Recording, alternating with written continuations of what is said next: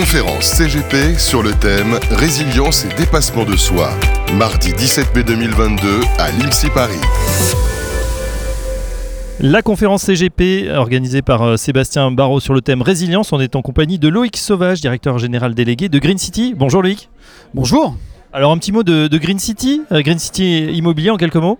Alors Green City Immobilier en quelques mots, promoteur et immobilier euh, toulousain, siège social à Toulouse, d'envergure aujourd'hui nationale, euh, avec euh, des représentations à Paris centre-ville, sur la région d'Annecy et incessamment sous peu sur Nantes et sur le Pays Basque.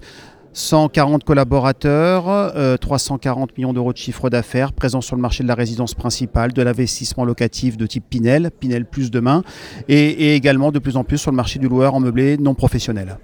Très bien, alors on va passer euh, Loïc aux, questions d'actualité. On sent que le, le crédit est en train d'être un peu tendu en ce moment. En tout cas, ça se resserre. Certains primo-accédants sont d'ores et déjà exclus. Est-ce que vous êtes inquiet pour la suite de l'année? Bien entendu inquiet, hein, c'est le cas pour, pour toute la filière, hein, pour l'ensemble des collègues et des confrères promoteurs immobiliers.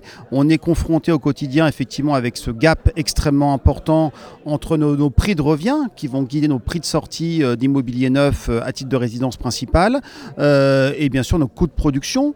Ça ne s'arrange pas du tout hein, avec la crise de l'approvisionnement en matières premières qu'on peut connaître qui vient encore doper complètement nos coûts de prix de revient de chantier et, et ce n'est que le début. Donc effectivement, très très inquiet par rapport à l'avenir. Euh, ce qu'on peut dire effectivement, c'est de se dépêcher euh, de, rencontrer les conseillers des différents promoteurs.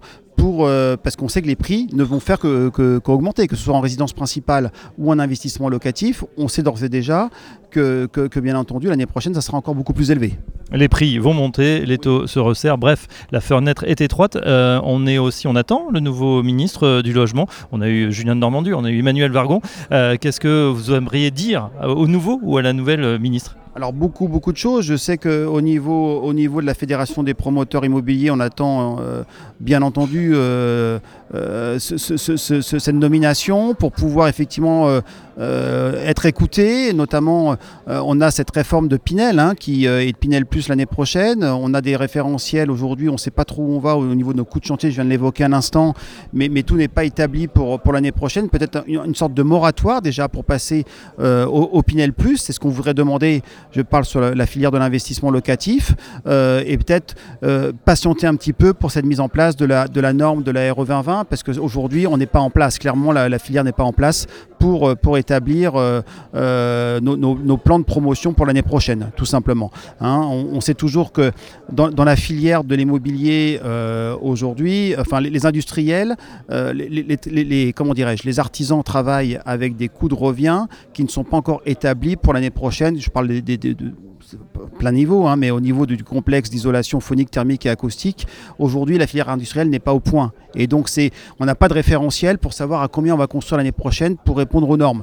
Donc Prenons le temps. hein, le système était plutôt très bien fait jusqu'à présent avec des mises en normes dans le temps. Aujourd'hui, on nous précipite un petit peu, je dirais, avec la réforme Pinel plus qui doit répondre à ce dispositif. C'est un petit peu trop rapide pour nous, je pense. On est allé trop vite dans cette RE 2020 Oui, c'est très bien. hein, c'est- proposer des logements de qualité, on n'y revient pas. Mais on, allait- on va un petit peu vite là. Alors, c'était le schéma était plutôt bien, bien fait, je pense.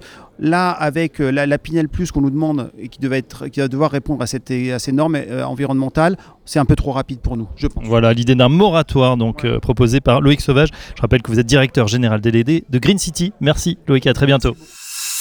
Conférence CGP sur le thème Résilience et dépassement de soi. Mardi 17 mai 2022 à l'IMSI Paris.